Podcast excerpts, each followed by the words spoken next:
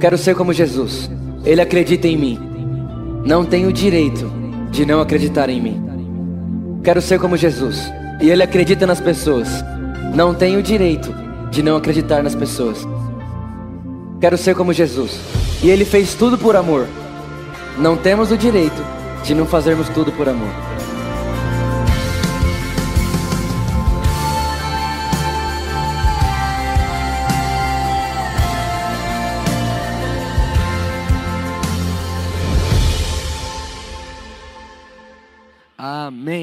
Amém, e amém. Irmãos, eu estou realmente muito empolgado para hoje. Por quê?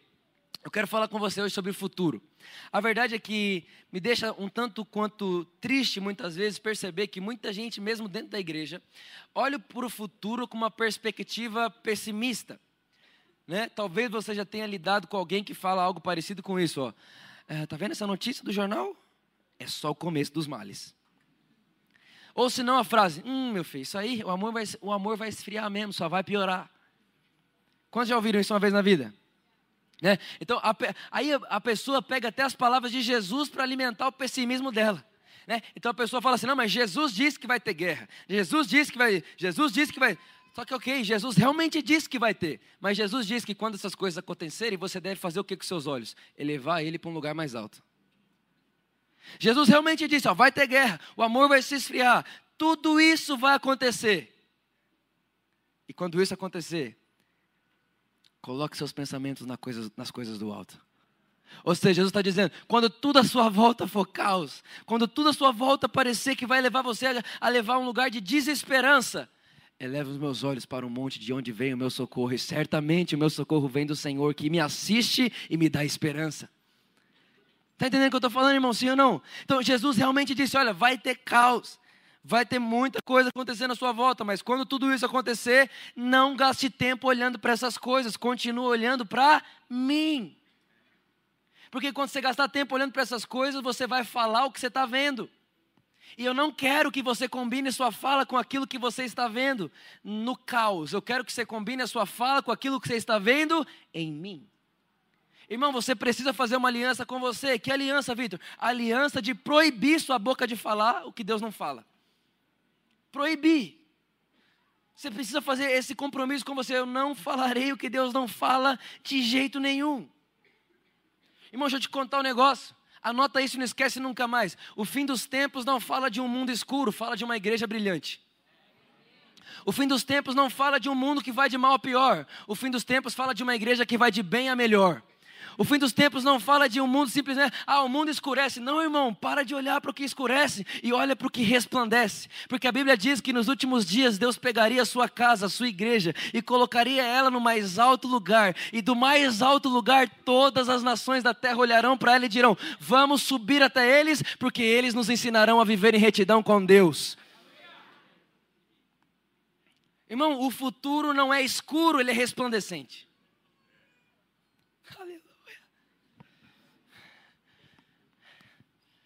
O futuro não fala de um mundo caído, mas de uma igreja em pé. Você sabe que uma das dívidas que você tem com a humanidade é ter uma vida abençoada? Mas como que você vai ter uma, uma vida abençoada se você está vivendo uma vida escondida? Está escrito lá em Salmo 67, o salmista Davi diz assim: Senhor, seja gracioso e nos abençoe com seu rosto, para que as nações da terra, ao nos olhar, engrandeça seu nome. Irmão, as pessoas precisam olhar para o seu rosto e falar assim: Não, eu não quero viver mais sem isso, me fala. Mas fala a verdade, irmão. Hoje a, igreja, a, a, a terra olha para a igreja e fala: está amarrado. A igreja ensinou a humanidade a falar o quê? Está amarrado. Aleluia. Mas eu creio que vai chegar dias onde a igreja vai ensinar todo o planeta a dizer: Ei, Deus é bom. Ei, Deus é apaixonado em você. Ei, Deus ainda está vivo e Ele é luz. E onde existe luz não há trevas. Eu creio com esse tempo. Quantos creem comigo? Irmãos, eu quero falar então com você sobre cinco coisas. Cinco coisas, cinco realidades nesse texto que nós acabamos de ler. E a primeira delas que eu quero falar com você é sobre sabermos a resposta do porquê o homem existe. A verdade é que todo mundo, todo mundo, um dia na vida se perguntou por que existimos, sim ou não? Quem já perguntou isso uma vez para si mesmo? Por que, que eu existo? Sim ou não, irmãos? Faz sentido para você? até mesmo na faculdade, né? E eu fui atrás de alguns estudos sobre o que as pessoas, sobre o que, que os estudiosos dizem que o ser humano é. E o mais interessante que eu achei foi o de Aristóteles. Ele diz o seguinte: o ser humano é um animal que trabalha. Eu falei, uau! Só que não. Né? O ser humano é um animal que trabalha. Só que tem um problema em, em, pensar errado sobre a humanidade. Tem um problema quando você olha para você e se enxerga de uma forma diferente pela qual você foi criado. Vitor, qual o problema? O problema que está escrito lá em Provérbios 23, 7, que diz assim: Porque como o homem imagina em sua alma, assim ele é. Como o homem imagina em sua alma, assim ele é. Qual que é o problema de acreditar que eu sou um animal que trabalha? que eu serei. Repita assim comigo: o que eu acredito ser é o que eu me verei sendo. Irmão, Salomão não deixou dúvida que ele escreveu tão nítido, tão claro, como imagina o homem em sua alma, assim ele é. Agora, vou pegar um personagem do Novo Testamento, João, que para mim é meu preferido.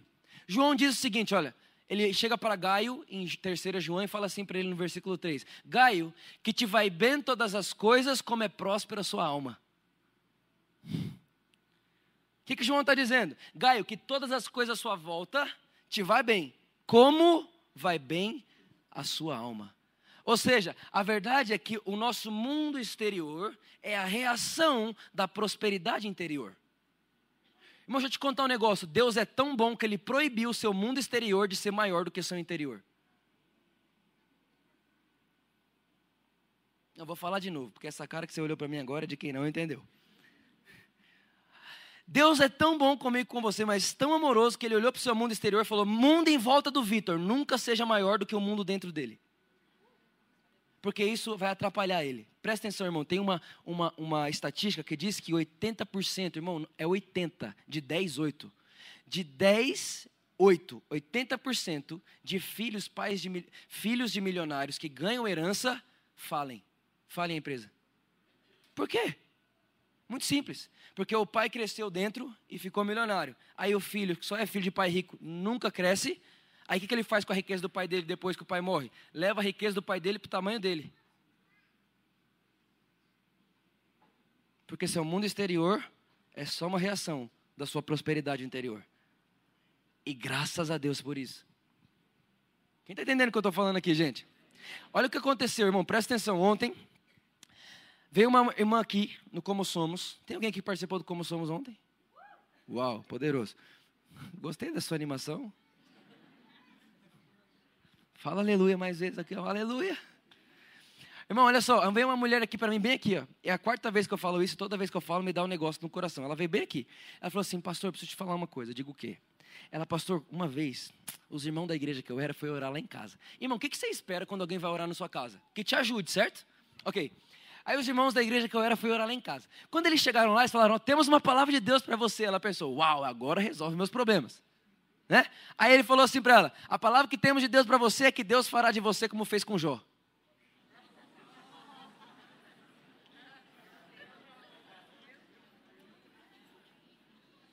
Não, aí pensa só. A irmã, a irmã acreditou, irmão. Quem falou foi o homem de Deus na vida dela. Ela acreditou. Aí o que, que ela fez? Ela começou a sonhar com os filhos dela morrendo. Ela começou a sonhar com a casa dela sendo destruída. Ela começou a sonhar que todo o dinheiro dela sumia. Resultado, entrou em depressão e crise de pânico. O irmão foi orar. Macumbar. Aí presta atenção, irmão. Essa mulher chegou aqui ontem e olhou para mim e falou assim: Pastor, eu não sei o que fazer porque esses pensamentos vêm na minha cabeça o tempo inteiro. Irmão, Lutero uma vez disse o seguinte: nunca esqueça disso. Lutero disse: olha, você não pode impedir que um pássaro pouse na sua cabeça, mas você pode impedir que ele faça um ninho, sim ou não? É a mesma coisa pensamentos. Tem pensamento que você não consegue impedir de passar pela sua cabeça, mas você pode impedir que ele faça morada. Irmão, você, tem coisa que não tem como você impedir que passe na sua cabeça. O problema é deixar o pensamento mentiroso fazer da sua mente casa.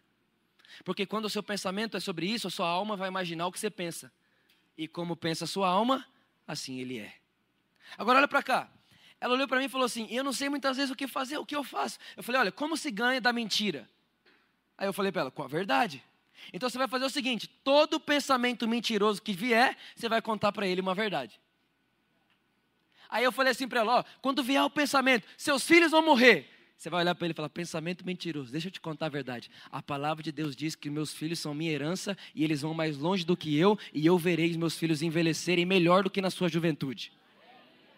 Aí ela falou: Não, pastor, tem dia também que eu penso que eu vou morrer. Aí eu olhei para ela e falei: É verdade ou mentira? Ela, mentira. Então qual que é a verdade? Eu falei para ela: Você vai falar assim, ó, pensamento mentiroso. Deixa eu te contar um negócio. Jesus olhou para mim e disse que eu vou ter vida, vida plena e abundante, e que os frutos da minha velhice vão ser maior que os frutos da minha juventude. Ou seja, irmão, como você faz para acabar com a mentira? Lança uma verdade. Quando vier um pensamento mentiroso, lance uma verdade. Irmão, sempre a verdade ganha da mentira. Sempre, porque ela é maior que a mentira. Então, você, não, você pode não conseguir impedir alguns pensamentos de aparecer na sua mente, mas você pode impedir eles de fazer morada. Como? Com a verdade. Por isso, irmão, nós precisamos proteger os nossos pensamentos. Nós precisamos proteger nossos pensamentos. Aí eu fico pensando: se eu não protejo meus pensamentos, eu não protejo a minha imaginação. E se eu não protejo a minha imaginação, eu não protejo a minha fala. E se eu não protejo a minha fala, eu estou criando uma mentira no meu mundo exterior. Agora, o que nós temos que fazer então? Proteger nossos pensamentos. Não nos permitir pensar o que Deus não pensa. Não nos permitir falar o que Deus não fala. Quem está entendendo o que eu estou falando? Porque a sua imaginação vai gerar seus pensamentos, seus pensamentos vão gerar suas palavras, suas palavras, suas ações, e suas ações de hoje estão levando para o seu amanhã. Você precisa proteger seu futuro cuidando do que você pensa. Irmão, está aí? Está feliz ainda, sim ou não? Segunda coisa que eu quero falar com você. O texto diz assim: Pois somos feituras. Fala comigo, feituras. Sabe o que significa feitura? Poema. Sabe o que significa poema? Poesia. Ou seja, a palavra de Deus está dizendo para você que nós somos a sua poesia. Irmão, você é um poema de Deus. Deus fez uma poesia e nasceu você. Aí está o seu valor. Você sabia que você sabia que a obra fala mais do criador do que da obra? A verdade, irmão, é que tem tanta gente que olha para cima e fala: Não, mas é que eu não sou tudo isso, eu sou miserável, eu sou pecador, não, eu não sou digno. Irmão, é tanta autocomiseração que a gente confundiu espiritualidade com autocomiseração. E uma coisa não tem nada a ver com a outra. É, você, vai, você chega na pessoa e fala assim: Cara, você canta muito, você é demais, você é incrível. A pessoa, ei, diabo, sai para lá, vai inflar meu ego. Olha o diabo querendo massagear meu ego. Você chega na pessoa e fala: Uau, cara, como você está bonito hoje. Ei, deixa só minha esposa falar isso. O cara vai, a pessoa vai ganhar um elogio, ela desmerece quem elogiou e o seu criador também, porque toda vez que você desmerece a si mesmo, você está desmerecendo quem te fez. Quem está entendendo o que eu estou falando aqui hoje? Irmão, você está aí sim ou não? Sim. Irmão, você precisa entender o alto valor que Deus te dá. Você é um poema dele, uma poesia dele, e o melhor, uma poesia única. A verdade é que o refrão que tem na sua poesia só existe na sua poesia. A verdade é que quando Deus quer ouvir a poesia Vitor Azevedo, só tem um lugar na prateleira que está lá, Vitor Azevedo. De tão único, de tão singular que você e eu somos. Existe um poema na prateleira de Deus que tem seu nome. Existe uma poesia na cabeça de Deus, na mente de Deus e no coração de Deus que tem seu nome. Irmão, você tem um valor imensurável. Imensurável. Você só precisa crer nele e agir à altura dele. Quantos estão aqui comigo hoje? Está feliz ainda, sim ou não? Então, irmão, você não pode se desmerecer. De jeito nenhum, de forma alguma, presta atenção nisso. Eu fico imaginando Jó. Todo mundo fala muito mal de Jó, mas aconteceu uma coisa com Jó, irmão, que eu queria que acontecesse comigo. Sabe o que foi? Deus olhou para o diabo. Foi, diabo, dá uma olhada nele lá. Meu menino. Ele é meu menino. Eu tenho orgulho dele. Ele me dá prazer. Aí o diabo, ah, se eu fizer qualquer coisa com ele, ele te abandona. hum. Irmão, durante toda a vida de Jó, eu fico imaginando Deus assim. Eu sabia. Todo mundo fala, nega Deus, amaldiçoa Deus, morre. De jeito nenhum, Deus não é isso. Eu sabia que ele sabia que não era isso. Eu sabia. Aí os amigos dele vêm falar, Deus é mau, você pecou. E ele, não, mas não é isso. Aí, não, mas. Ah, Deus olhando, eu, eu sei, eu sabia, ele é meu menino, ele é meu menino, ele é meu menino. No final, Jó capítulo 42, quando Jó olha e fala, ei, eu achava que te conhecia. Deus olhou para ele e falou, é meu menino. E no final da vida de Jó, Deus pega e vai assim para Satanás: aqui é meu menino. É meu, eu, eu, é minha poesia, eu sou o criador dele, eu fiz ele, eu escrevi sobre ele, ele é único para mim e mais, o que eu fiz para mim é meu e ponto final. Quem está entendendo o que eu estou falando aqui, meus irmãos? Você está feliz ainda, sim ou não? Agora, as pessoas falam: Não, Vitor, você vai inflar muito o, ego das pessoas. Irmão, deixa eu te contar. Quem tem ego é Adão, não Cristo. Você chegar em Adão e começar a falar, Adão, você é tudo isso, é tudo isso, você vai falar, hum. então eu quero ser maior que Deus.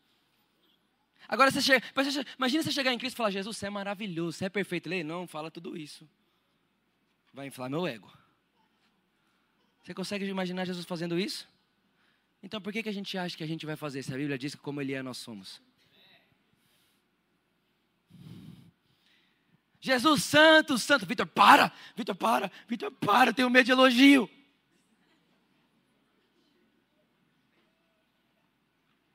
Irmão, quem tem medo de elogio é Adão. Porque para Adão, infla, orgulho, ego. Para Cristo, não. Só que tem uma. Vitor, o que, que eu faço então? Repita comigo: aceito o elogio e não fico com crédito. Ponto. É literalmente assim, ó, o apóstolo Paulo, não tornei a graça inútil, antes trabalhei mais do que todos. Irmão, quando ele falou trabalhei mais do que todos, ele está falando, trabalhei mais que João, trabalhei mais que Pedro, trabalhei mais do que todos os apóstolos. Aí no final fala, contudo não eu. Ou seja, me esforcei mais do que todos, ou seja, eu me valorizo, eu sei quem eu sou. Mas no final, o elogio é meu, mas o crédito é dele. Contudo, não eu, mas a graça de Deus que opera em mim. Quem está entendendo o que eu estou falando aqui, meus irmãos? Agora, tem gente que fala assim, não, mas, mas Deus fez o homem para servir ele. Eu fico imaginando, estava pensando esses dias atrás. Eu tenho uma cachorra, Golden. Quem tem Golden sabe do que eu estou falando. Quem não tem, irmão, deixa eu te contar. Golden é, é uma raça que não existe no. Golden não é cachorro, devia chamar, sei lá, um quase ser humano mal criado e rebelde. Isso é um Golden. Aí eu fico imaginando, irmão, ela está fazendo bagunça demais. Toda hora ela bagunça. Aí eu olho para Luísa assim e falo, amor, ela está bagunçando muito, está fazendo cocô toda hora. Vamos fazer um filho? Só para ele ficar cuidando dela. Aí ele vai servir a gente, a gente fica mais relax. Não vou fazer um filho para ele me servir. Ah, alguém fala, não, Vitor, não, peraí, peraí, peraí. Não, Deus me fez para louvar Ele. Não, tá bom, então imagina só. Eu olho para Luiz e falo, amor, a gente às vezes esquece de elogiar um outro. Vamos fazer um filho. A gente ensina uma canção para ele. E a gente fala para ele que tem que cantar três vezes no dia, manhã, tarde e noite. Vitor e Luísa, maravilhosos. Vocês são lindos, cheirosos, perfeitos. E aí, enquanto eles cantam para mim, oh, nossa, eu sou demais. Eu sou demais porque meu filho canta sobre mim aquilo que eu ensinei para ele cantar. Nossa, que lógica que tem isso.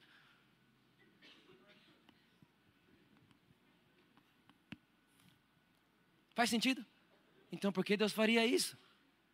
Irmão, tem hora que a gente chama Deus de esquizofrênico.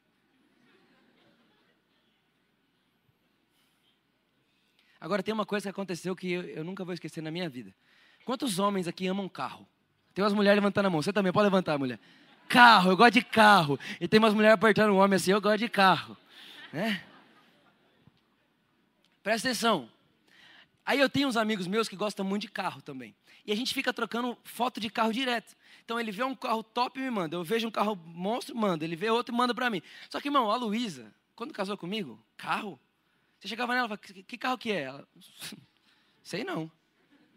Mas você tem carro? Ah, eu tenho, mas prefiro andar de Uber. Gente, que lógica tem? É.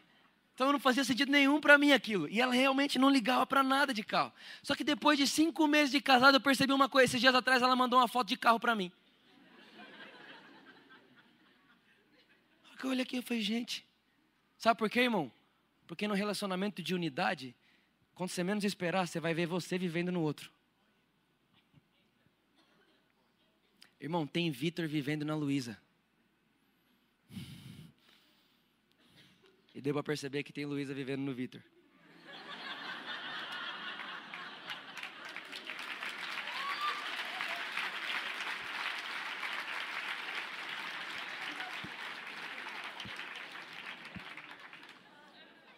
Irmão, não falei nada. Sério que tá tão na cara assim? Eu realmente achei que vocês achavam que era o contrário. Quem está entendendo o que eu estou falando? Por quê, irmão? Porque quando você fica, vira uma só carne com alguém, de repente eu olho para a luz e falo, isso é o Vitor. E olha para mim e fala, isso sou eu. Irmão, tem coisa que eu amo hoje. Tem uma que eu falo, nossa, sabe esse negócio de desfile de moda? Irmão, eu achava aquilo coisa mais esquisita. Aí eu falo, gente, é só roupa feia. Aí a Luísa ama. E ela começou a assistir, eu comecei a assistir com ela. Esses dias atrás, irmão. Tocou uma notificação no meu celular que eu pedi para o YouTube me avisar na hora do desfile. Aí ela, meu Deus, apareceu que. Amor, celular é seu? Não é seu! Meu Deus, tem Luísa demais vivendo em mim. Por quê? Porque isso é relacionamento. Deus te fez para isso, por isso que Ele te faz como Ele, para você ver você nele e Ele em você. E de repente você olha para Deus, Deus tem Vitor. E Deus olha para o Vitor, tem Deus no Vitor. E de repente nós dois podemos olhar e falar: Uau, estamos vivendo um no outro. Os seus desejos são os meus, o seu coração é o meu, a sua carne é a minha, o seu sangue é o meu, os seus desejos são os meus, os seus sonhos são os meus. Meu Deus, Deus, nós somos um. Isso faz sentido. Faz muito sentido. Muito. Aí Deus olha para mim e fala: Vitor, você é tão como eu, faça o que eu faria em qualquer lugar que você estiver. Quem está entendendo o que eu estou falando aqui, meus irmãos? Irmão, você precisa entender o valor que você, que você tem. Você tem alto valor, você é muito valoroso. Ah, ah não, Vitor, não sou. Eu sou um miserável. Esses dias atrás, uma pessoa, irmão, mas foi muito doido mesmo. As pessoas chegaram em mim, na verdade, um grupo de gente chegou em mim e falou assim: Vitor, você está maluco, você está falando que o homem não é miserável? Eu falei: não, eu estou falando que eu fui miserável e não sou mais. Não, como não é mais? Eu falei: não sou, eu vivo depois da cruz, irmão. Irmão, presta atenção nisso, ó, a cruz está aqui antes da cruz, Deus olha para o homem e fala assim: o seu pecado vai até sua décima geração. Olha que benção. Seu pecado vai acompanhar décima geração para sua frente. Ou seja, o que você pecar hoje, daqui dez, dez gerações suas, a sua geração vai estar pagando por você. Isso é antes da cruz. Aí depois da cruz, Deus olha para mim e fala: Nunca mais lembrarei dos seus pecados. Deus, você mudou? Não, só leva a sério a cruz. Antes da cruz, Deus olha e fala assim: ó, vocês são menores do que os anjos. Os anjos são maiores que você. Tudo bem, Deus? Se você disse, tá falado. Aí depois da cruz, o apóstolo Paulo olha e fala: Ei, os anjos são seus servos e no último dia vocês vão dizer para Deus se eles fizeram um bom trabalho. Você não crê.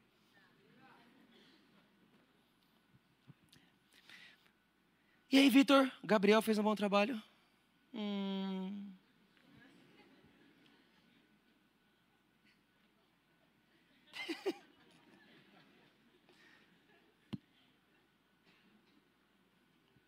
Você tem um alto valor, meu irmão. Mas é tão valoroso, mas é tão valoroso que chega a assustar. Deus te fez de forma assombrosamente maravilhosa. Vou te contar uma coisa aqui que você não sabe. Sabe o que a Bíblia diz? Que as, sabe o que a árvore faz quando você passa? Quem é que sabe o que a árvore faz quando você passa? Vou te contar agora. Está escrito na Bíblia, mas você está vendo Netflix? Está escrito, você está doido para saber onde? Não vou contar. Mas está na Bíblia que quando você passa as árvores, ó.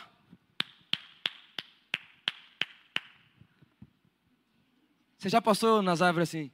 Obrigado. Obrigado. Muito obrigado. Você tem razão.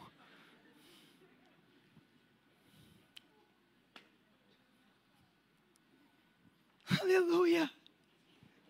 Irmãos, vamos fazer um desafio, nós, nós tudo aqui? Todo dia de manhã você vai olhar no espelho. Meu Deus do céu! Deus estava de benzaço com a vida quando me fez.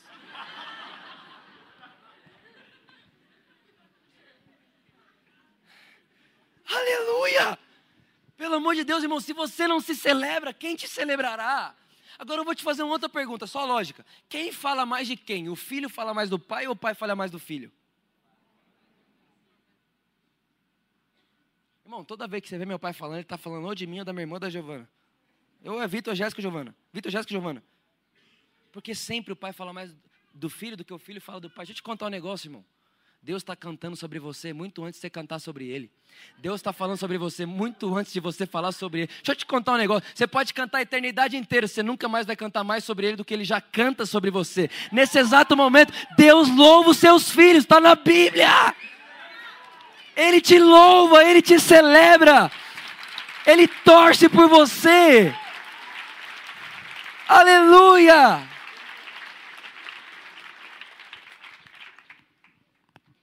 Aleluia. Está feliz ainda, sim ou não? Quem está entendendo o que eu estou falando aqui? Gente, está calor demais. Não dá nem para ficar, dá nem para ficar arrumado nessa igreja. Quente, Jesus amado. Traz uma, na próxima Deus muito gelado. Quem gosta do frio aí, de verdade? Não, de verdade. Gente, vocês estão mais bonitos no frio. Né? Dá um negócio assim, tipo meio mais roupa. Né? Muito legal. Olha para cá, presta atenção. Próxima coisa que o texto fala somos feituras dele, criados em Cristo Jesus. Aonde você foi criado? Aonde você foi criado, irmão? Em Cristo. Então eu te pergunto, qual que é o seu habitat natural? Cristo? Sim ou não? Certo. Quando eu morava lá na casa dos meus pais, meus pais têm uma, uma papagaia. E a papagaia deles chama Fiona. Tadinha. Bullying. Mas ela era tão esquisita quando ela chegou em casa que não teve como falar que, ó, igualzinha a Fiona. Presta atenção. Tá lá a papagaia. Aí um dia, irmão, colocamos ela lá na varanda. Como sempre, ela tá na varanda. Só que teve uma vez que eu nunca esqueço. Ela abriu a gaiola e saiu. E do lado da varanda da minha casa, irmão, tem mato. Muito mato. Todo mundo que concorda comigo que o habitat natural de um papagaio é na floresta, no mato, sim ou não? Então repara, ela está aqui na varanda, o mato está aqui do lado dela. Ela abre a gaiola com o habitat natural dela do lado. Irmão, se ela soubesse. Ela sobe em cima da gaiola e para e fica parada em cima da gaiola. Falando assim, ó, alô? Porque tudo que aquela papagaia sabe fazer, o telefone toca ela, alô?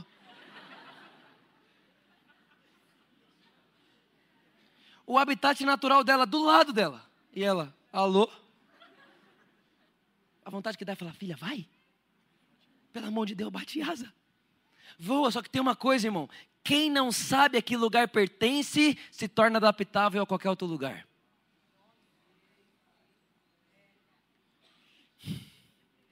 Sabe por que, que ela não voou para a Mata Atlântica lá?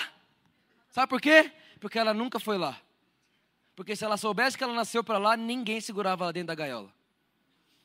Infelizmente, irmão, muitas vezes nós estamos igualzinho a Fiona.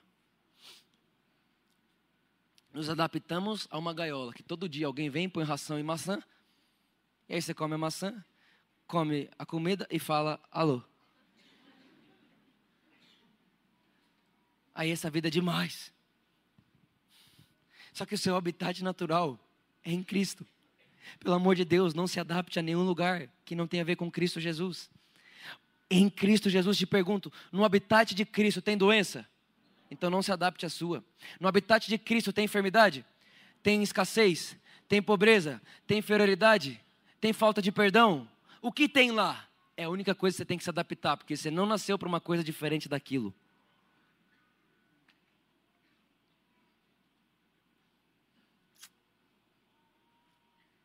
Aleluia. Irmão, se você não fala, se você não fala amém, eu falo amém, Vitor. É isso, foi ótimo. Continua, pelo amor de Deus. Irmão, não se adapte a um lugar que você nasceu, não nasceu para estar. Ponto final. O desejo de Deus, irmão, Deus está na torcida. Você já imaginou Deus num banco de torcida? Você vai jogar e Deus está na torcida gritando seu nome. Ninguém torce mais por você do que Ele. Ninguém. Ele está assim, ó, pelo amor de Deus, aumenta os seus pensamentos nos meus. Começa a pensar mais como eu, Vitor, pelo amor de Deus, porque seu mundo exterior está limitado pelo seu mundo interior. Eu quero que seu mundo exterior aumente, eu quero que as, as, as tendas se alarguem, mas eu preciso que alargue primeiro dentro de você. Porque se alargar fora antes de alargar dentro vai te fazer mal.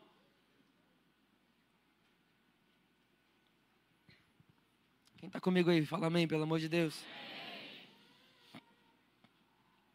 Não seja Fiona, pelo amor de Deus.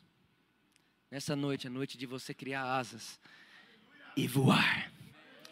Irmão, você vai sair daqui hoje negando, é ilegal na sua vida tudo que não tem em Cristo Jesus. Aleluia.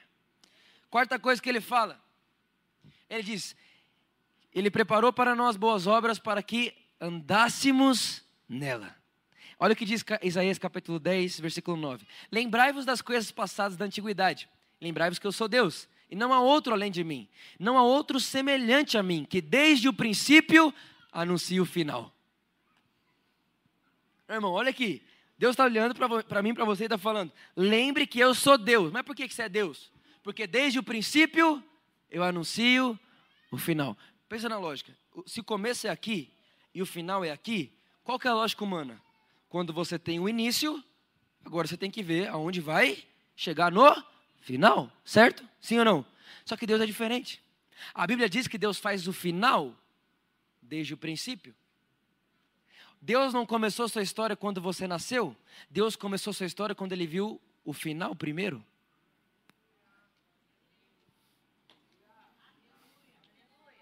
Vitor, por que você tem certeza do futuro? Porque antes de, Deus, de, antes de Deus me fazer, Ele viu meu futuro, depois me fez. Porque Ele faz o fim desde o princípio. Então, se você está aqui hoje teve um princípio, é porque Deus antes escreveu o seu final. Agora, olha só isso. Você sabe, todo mundo aqui sabe, não tem dúvida que você já foi um esperma. Você sabe disso? Ok. E você sabe que no esperma que você era, já tinha o tamanho que você ia ter, o cor de cabelo que você ia ter, a personalidade que você ia ter, estava tudo lá. Sabia disso, sim ou não? Só que tem uma coisa, antes do esperma tinha uma outra coisa que já existia. O fim.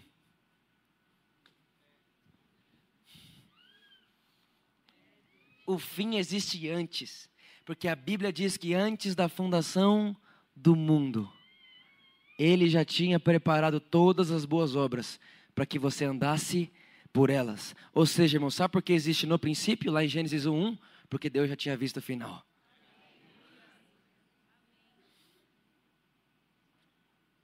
Aleluia. Irmão, você tem que acordar, mas de uma vontade de viver. Só que infelizmente muita gente vive como? Acordou segunda triste e chega sexta-feira, seis da tarde feliz. Aí vive para férias. Passou férias, décimo terceiro. Passou os dois, acabou o dinheiro, volta janeiro de novo. Bom, isso é vida. Sabe o que é isso? Fiona na gaiola. É literalmente para a liberdade Cristo vos libertou, mas você abre, a, Cristo abriu a porta da gaiola, você sobe e fica em cima. Uhul! Liberdade! Aleluia! Dá uma maçã, uma granola, alô. Parece um robô. Todo dia, mesma coisa, mesma vida, as mesmas falas, as mesmas crenças, a mesma escassez. Todo dia, a mesma coisa, todo ano, a mesma coisa. Novo dia, novo ano, só que não.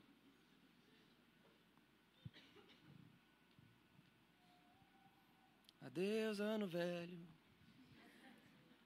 Feliz ano novo. Mudou? Nada. Por quê, irmão?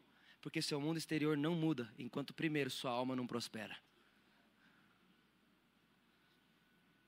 Como entendendo o que eu estou falando aqui hoje, meu Deus do céu?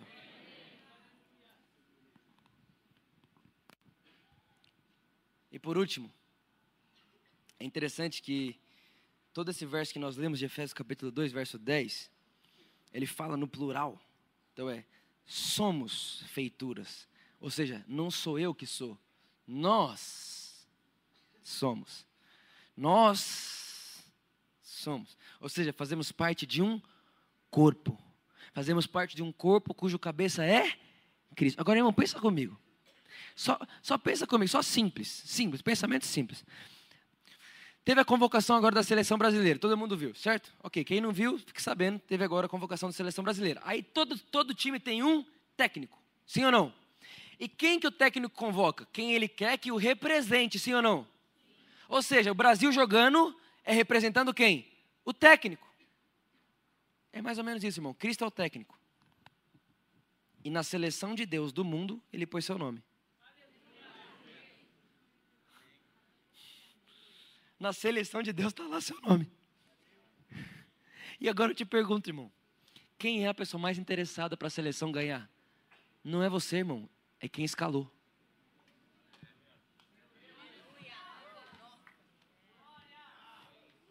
Sabe por quê? Porque quando no final ganha, vai ser. Uf, escolhi direito. Só que tem uma coisa. Os técnicos de hoje estão esperando ver o que vai dar. O nosso já viu. Aí o que ele fez? Ó, oh, peraí, peraí, peraí. Vai aplaudir agora. Aí o que ele fez? Ele viu primeiro. Falou, já venci. E aí ele escolheu um time invencível. E no time invencível, ele pôs você.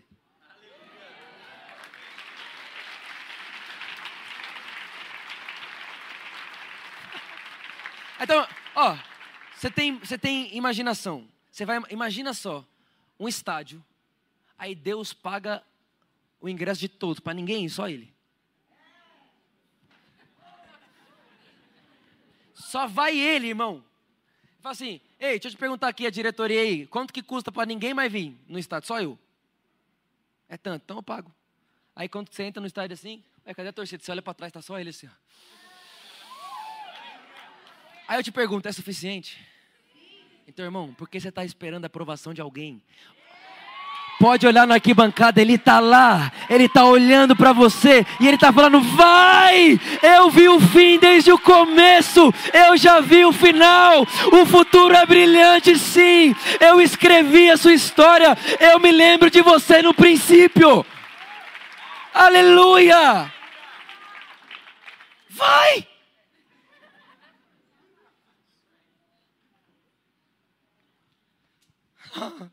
Meu Deus, meu Deus, dá vontade de, de voar. Eu não, acho que não dá ainda. Mas não dá ideia.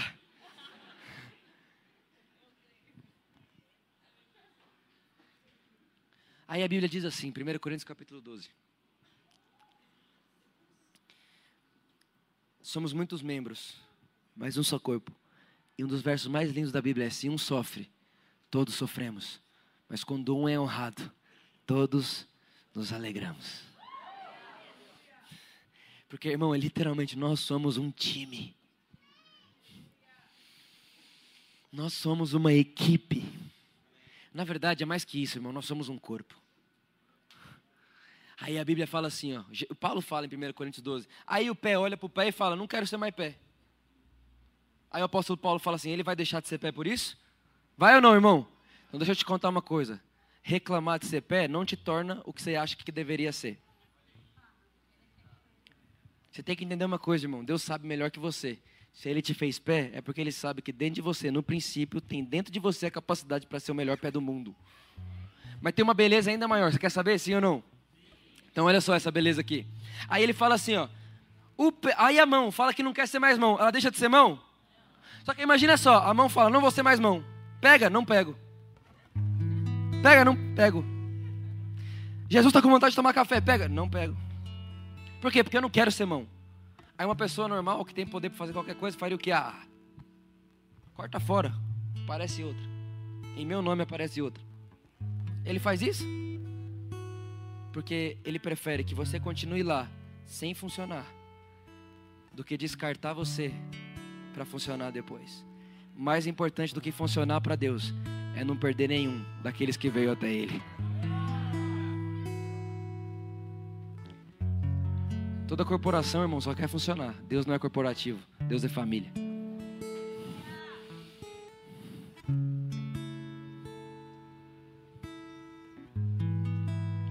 Deixa eu te contar, talvez você está se sentindo um pé mancando. Você não é descartável. Se você sofre, nós sofremos com você. Mas talvez você está aqui hoje, você está vivendo os melhores dias da sua vida. E se não está, começou hoje. Quero dizer para você, nós se alegramos com você. Nós estamos na torcida por você. Nós estamos olhando para você e falando: vai, meu filho, pelo amor de Deus, vai, vai, vai, vai, vai, vai, vai, vai. Por isso, irmão, deixa eu te contar um negócio.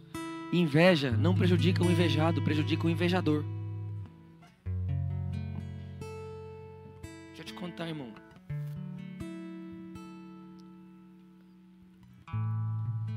Proteja seus pensamentos. Pense como Deus pensa. Aumente seu mundo interior e toda a sua volta vai ser natural. Você consegue perceber? Quantos conseguem perceber a bondade de Deus de ordenar que seu mundo exterior não seja maior que o interior? Irmão, Ele é perfeito. Ele é perfeitamente perfeito. Amoroso, gentil, doce. E o maior torcedor, o maior torcedor pela sua vida. Eu queria que você imaginasse, irmão, hoje à noite, quando você for deitar, você deita, fecha os olhos, imagina um estádio. Aí imagina você assim, dentro lá do vestiário. Eu vou entrar para jogar, vou entrar para jogar, vou entrar para jogar. Você está esperando ver aquela torcida inteira. E a hora que você entra, fala, ué, ninguém veio? Aí alguém olha para você e fala, não, teve um que pagou por todos. Quando você olha, ele está lá. E ele faz assim para você, ó.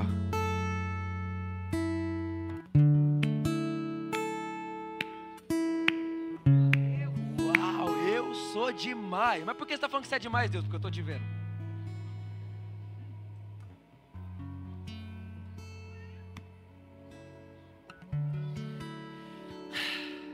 Você é assombrosamente maravilhoso. E o seu futuro é melhor do que o seu presente muito melhor. Muito melhor. Muito melhor. Você está aí comigo, sim ou não? Por favor. Sai daqui hoje celebrando você. Não existe uma roupa mais bonita do que a roupa da autoestima. Você se veste de autoestima. Sabe, irmão, deixa eu te contar um negócio. Vai comprar uma roupa amanhã. Você que está com depressão, vai comprar uma roupa amanhã. Ah, Vitor, não tenho dinheiro, vai aparecer, vai comprar uma roupa amanhã. Ah, Vitor, que isso, irmão? Tem, é de verdade, gente. Tem gente que, ah, não. Não serve para nada. E deixa eu te contar, irmão, um negócio. Deus deu beleza para você. Não nega a beleza que Deus te deu. Desfrute dela. Aproveita ela divirta-se com ela. E sabe qual é a maior beleza que Deus te deu? Sorrisos. Imagina, irmão, o cara acorda sorrindo, toma café sorrindo, almoça sorrindo, toma café da tarde sorrindo, janta sorrindo, dorme sorrindo. Pior, quando vai dormir, olha e fala: Deus, obrigado, porque enquanto eu durmo, você faz mais por mim do que enquanto eu estou acordado. Aí ele dorme, aí ele acorda de novo e fala: Uau, ganhei tanta coisa essa noite que eu não posso calcular. Ele acorda sorrindo de novo, aí ele vai tomar janta de novo, aí depois. Irmão, quem não quer ser esse cara? E esse cara é você. É o que a Bíblia diz em Salmo 67. O desejo de Deus é que você seja esse cara, para que todas as pessoas à sua volta exaltem o nome de Jesus.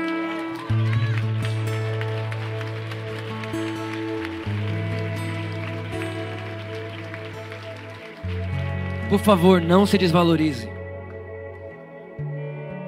Não se desvalorize, irmão. Vai ter gente que vai querer falar para você que você é miserável, que do pó você veio, pro pó você volta.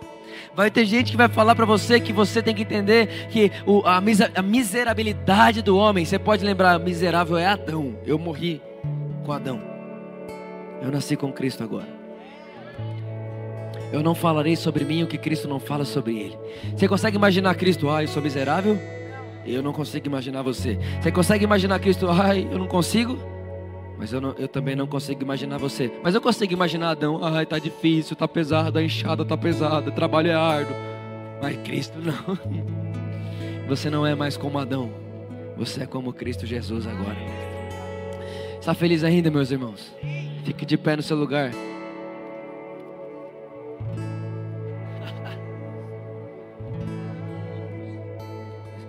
Aleluia, irmão, nós estamos fazendo uma engenharia aqui para dar para fazer a ceia. Fazer o seguinte, o pessoal do fundo inteiro já tudo foi lá para fora. Eles vão tomar ceia lá na rua, aleluia. Aí o que acontece? Você que está aqui na frente agora, você vai para trás. Na verdade é o seguinte, você vai pegar e vai para trás, ok? Então você pega, vai lá para trás para a gente poder fluir como a gente sempre foi aqui na, nas cadeiras, tudo bem? Então enquanto nós louvamos, pera aí, irmão, rapidinho, ó. Você não vai vir pensando em nada. Você vai vir pensando, imaginando aquilo que Deus pensa sobre você. Deixa eu te perguntar só uma coisa: no céu, a vontade de Deus será ou já é? E a Bíblia diz que você está sentado aonde? Nas regiões celestiais, sim ou não?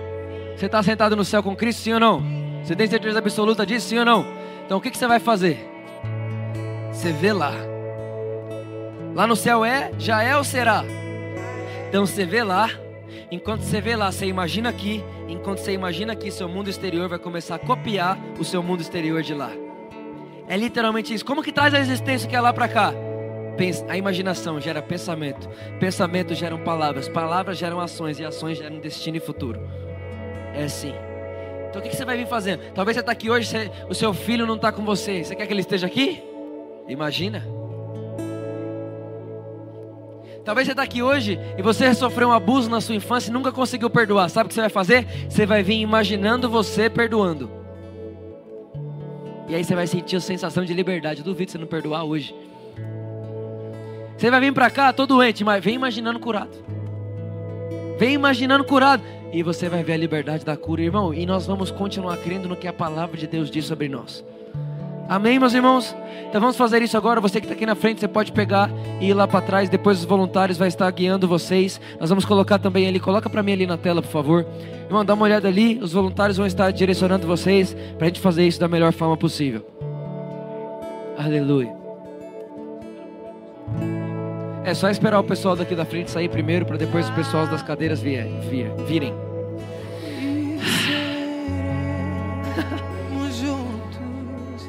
sempre, Irmão, sabe o que eu sinto aqui dentro de meu coração? Que essa semana você vai se pegar rindo à toa. Irmão, você vai se pegar rindo à toa. Mas assim, você fala, gente, o que está acontecendo comigo? Tô rindo para nada. Na verdade, você está rindo para Ele. Mostrando para Ele, Deus, o que você fez é bom demais. Você já imaginou Deus projetando o sorriso? Já imaginou Deus desenhando o sorriso? Oh, vai acontecer isso, o lábio abre, o dente aparece. E algo acontece nas células, no coração, libera endorfina.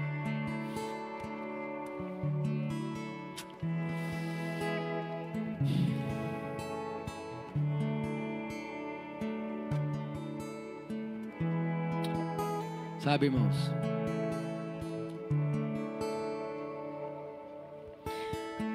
Serão dias diferentes. Sua alma expandiu nessa noite. E vai continuar expandindo essa semana. Você vai perceber o mundo em sua volta vai expandir também.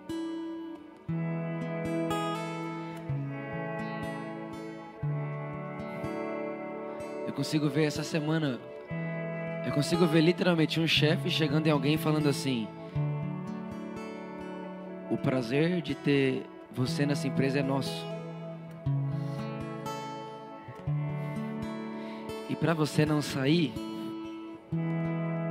que tal esse aumento? Irmão, você nem pediu, você nem orou por isso. Depois você só me conta semana que vem.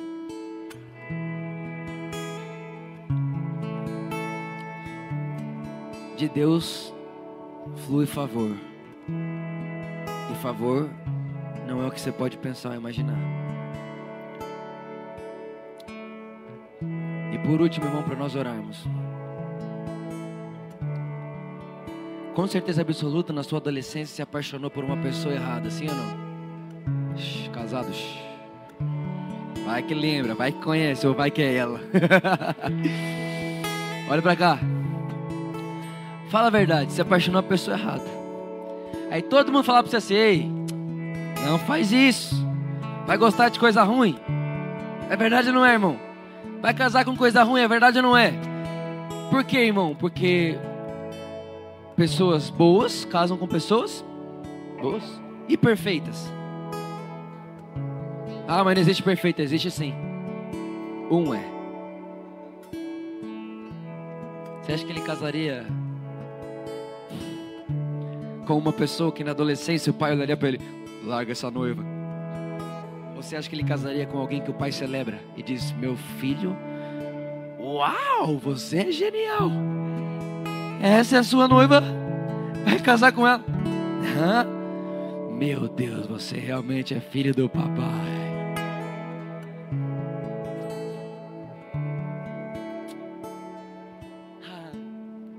Imaginando, irmão, de verdade. Eu não tenho filho, mas eu gosto de imaginar eu com os meus filhos. O dia que chegar ele com a noiva dele em casa, a Luísa desmaia e eu celebro.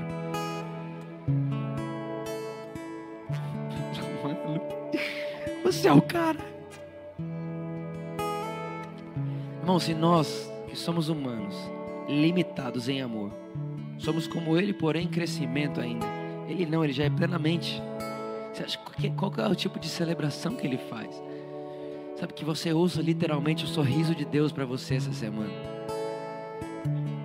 A alegria que Ele tem de te ver acordar. Sabe, irmão, eu, eu creio do fundo do meu coração que a primeira pessoa que celebra quando você acorda é Ele. Uhul, acordou. Ele celebra o diabo, não acredito.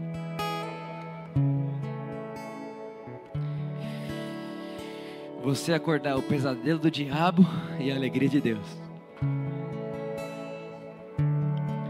Tem uma coisa, irmão. Tem muita gente que está acordando e acordar o pesadelo da pessoa. Porque tá mal.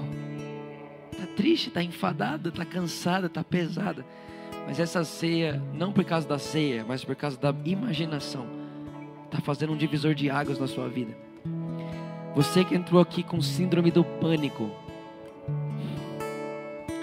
Você entrou aqui com síndrome do pânico e dificuldade de dormir. A Bíblia diz que o justo deita e logo dorme.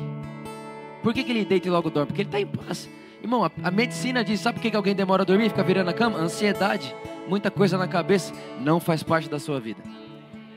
Você vai deitar e vai dormir igual um anjo.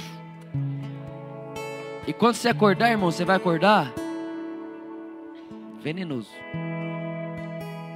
Porque você é justo. Essa ceia, você que tinha síndrome do pânico e não dormia direito, acabou, nunca mais. Eu espero que você tenha aproveitado de ontem para hoje, a última noite que você virou, ficou virando na cama. Porque a partir de hoje você vai deitar e vai dormir e vai acordar.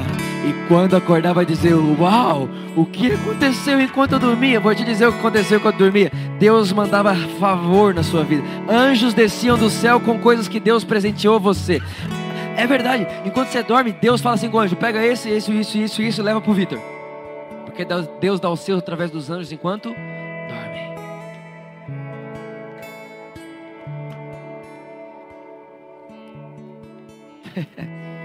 Aleluia. Cadê seu pão? Pega o seu pão aí. Eu preciso de outro pão.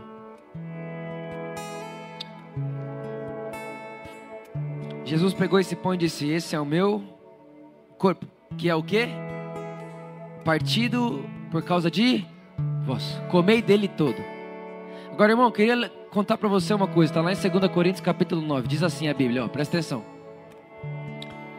Porque vocês conhecem a graça de Deus, que sendo rico se fez pobre por amor de vós. Só que tem muita gente que para o evangelho aqui. Ah, Deus se fez, Deus era rico, se fez pobre para morrer por você. Deus te ama. É uma boa notícia, sim ou não? Mas é completa? Porque o texto continua. Ele diz assim: Porque Deus, sendo rico, se fez pobre. Para quê? Fala comigo, para quê? Por meio da pobreza dele, vos tornasse ricos. Ou seja, irmão, ó, Jesus está aqui, o corpo dele está aqui, ó. Aí ele fez isso aqui, ó. Ele foi moído, foi flagelado, foi ferido, foi amassado. Isaías 52, 14 diz que não dava nem para reconhecer ele como um ser humano. Ele parecia um monstro, está escrito em Isaías 52, 14. E olha, tudo isso aqui, ó, porque ele te ama. Ó, cuspido, moído, ferido. De repente, o Deus Criador da humanidade está aparecendo isso aqui, ó. E aí olha para você falar assim, ó, ele fez isso com ele para te amar. É uma boa notícia, sim ou não? Mas agora vai melhorar. Porque quando ele faz isso com você, sabe por que ele faz isso com você? Por você? Porque na verdade era isso que o pecado ia fazer com você. Então sabe o que é isso aqui? Você antes dele. Ele se faz isso para que através dele se fazendo isso, você voltasse a ser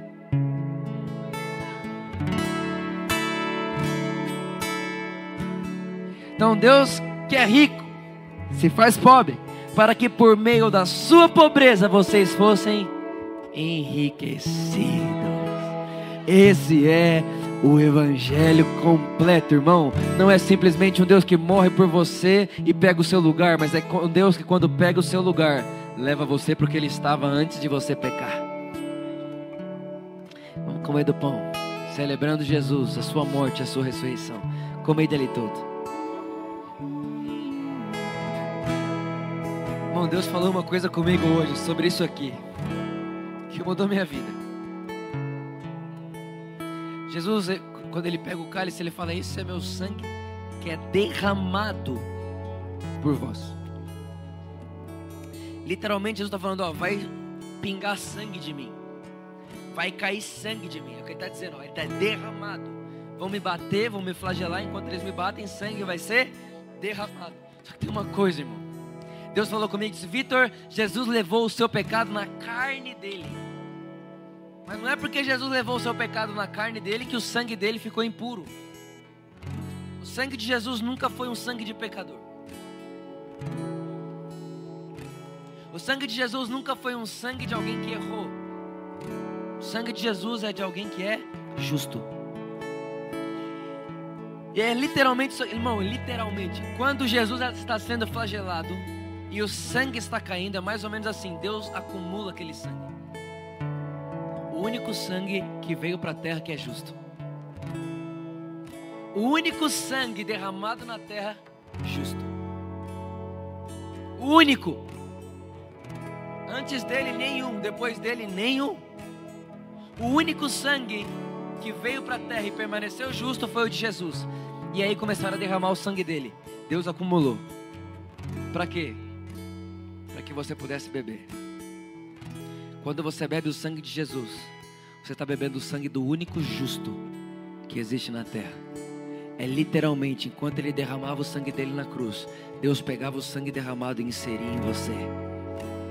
Eu te pergunto, se no sangue de Jesus é um sangue de justo, que impureza há no sangue dele? Então também não tem mais no céu. Que doença há no sangue de Jesus? Então também não há mais no seu porque esse é o sangue derramado na cruz, o sangue do único justo. E quando você bebe desse sangue, a justiça da vida do sangue dele passam a passar pelas suas veias, irmão. Você não é só justo no seu espírito, irmão. O seu corpo é justo, a sua carne é justa, o seu sangue é justo, o seu DNA é justo, a sua mente é justa, irmão. Você não foi justificado é, é, é só uma parte, não. Você foi plenamente justificado pelo sangue de Jesus que é suficiente suficiente. Então, irmão, quando você beber desse sangue, entenda, é sangue de justo. Sangue de justo, que está se tornando parte do meu sangue, literalmente uma troca de sangue uma transfusão de sangue. Você está aqui e fala: Ah, Vitor, minha doença é no sangue, é crônica, irmão. Está tendo uma transfusão de sangue agora. O seu sangue caiu por terra em Adão, e o sangue de Cristo entrou nas suas veias. Você é curado, você é sarado, você foi justificado. Onde você está? Pega o seu cálice, levante ele bem alto. ao único que era, que é e que sempre será. O Rei dos Reis, o Senhor dos Senhores, o único justo, maravilhoso, Conselheiro, Deus forte, Pai da eternidade, Alfa e Ômega, caminho, verdade e vida. Pão vivo que desceu do céu, água viva, leão de Judá, Rei dos Reis, Senhor dos Senhores, a nossa cura, o médico dos médicos. A Ele, a Ele, somente a Ele, pastor e bispo das nossas almas, a estrela de Davi, a rosa de Saron, o lírio dos vales. A Ele, Jesus, o maná, a Ele, Jesus, o Messias do Pai. A Ele, Jesus, o Cordeiro de Deus que tira o pecado do mundo. A Ele, Jesus, o Emanuel. A Ele, Jesus, a nossa comida, a nossa bebida, a nossa casa. A Ele, Jesus, o único. A Ele, Jesus, a imagem invisível do Deus invisível. O primogênito sobre toda a criação. Nele foram criadas todas as coisas nos céus e na terra. Tudo que existe, existe por Ele e para Ele. Sem nada, nada do que existe, existiria. Porque Ele é o motivo de todas as coisas. Dele, por Ele e para Ele. Dele, por Ele e para Ele são todas as coisas nos céus e na terra. Jesus, nós exaltamos o Senhor, nós exaltamos o Seu nome, nós exaltamos e centralizamos a Sua obra consumada na cruz. E nessa noite nós bebemos do sangue do justo que nos justifica, que nos lava, que nos purifica em nome de Jesus. Beba dele todo, irmão, beba com alegria e gratidão no coração. Aleluia. Dê uma salva de palmas para Jesus. Ah, Jesus, nós te amamos, Jesus. Nós te amamos, Jesus. Nós te amamos, Jesus. O Senhor é a pedra fundamental das nossas vidas. Você é a pedra angular das nossas vidas. Você é o começo, o meio e o fim das nossas vidas. Você é a paz que excede todo entendimento. Você é a justiça de Deus. Você é a justiça de Deus. Você é a paz do meu coração. Você é aquele que me trouxe vida. Você é aquele que me ama todos os dias da minha vida. Nada pode me separar do seu amor, nem a morte, nem a vida, nem a altura, nem a profundidade, nem os anjos. Nada pode nos separar do amor de Deus. Nada pode nos separar do amor de Deus.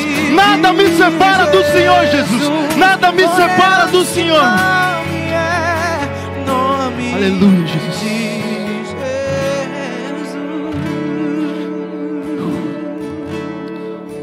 Sabe, meu irmão, não existe um segundo da sua vida, não existe um segundo da sua vida que Deus não esteja torcendo por você. E com essa mentalidade é que você vai iniciar a melhor semana da sua vida. É muito bom quando alguém que não me conhece torce por mim, mas mais incrível é quando alguém que conhece as minhas limitações continua torcendo por mim, porque conhece a capacidade que me deu. Você é capacitado pelo Senhor. O mundo aguarda você. O mundo agora aguarda você ao sair dali. Então saia sabendo que você é amado e desejado por Jesus. Deus é bom, gente. Quem está feliz? Quem está feliz? Muito, muito feliz. Obrigado, Jesus, por essa noite. Obrigado, Jesus, porque essa noite o Senhor escreveu e hoje só simplesmente podemos ver aquilo que o Senhor já tinha escrito, já havia escrito sobre essa noite. Obrigado, Jesus, por todas as curas nessa noite. Obrigado, Jesus, pela paz no coração essa noite. Obrigado, Senhor, porque o Espírito Santo que habita em nós revelou quem é Jesus para nós, que nós somos filhos amados por Deus e que agora nós possamos desfrutar da melhor semana das nossas vidas. Em nome de Jesus, dê uma salva de palmas para Jesus. Tenha a melhor semana da sua vida. Deus é infinitamente bom. Que o amor que é Deus, a graça que é Jesus e a comunhão que é o Espírito Santo esteja com cada um de nós. Amém. Deus é bom. Abraço quem está do seu lado. Uma ótima semana até domingo, até quarta. E Deus é maravilhoso. Meu Deus do céu. God.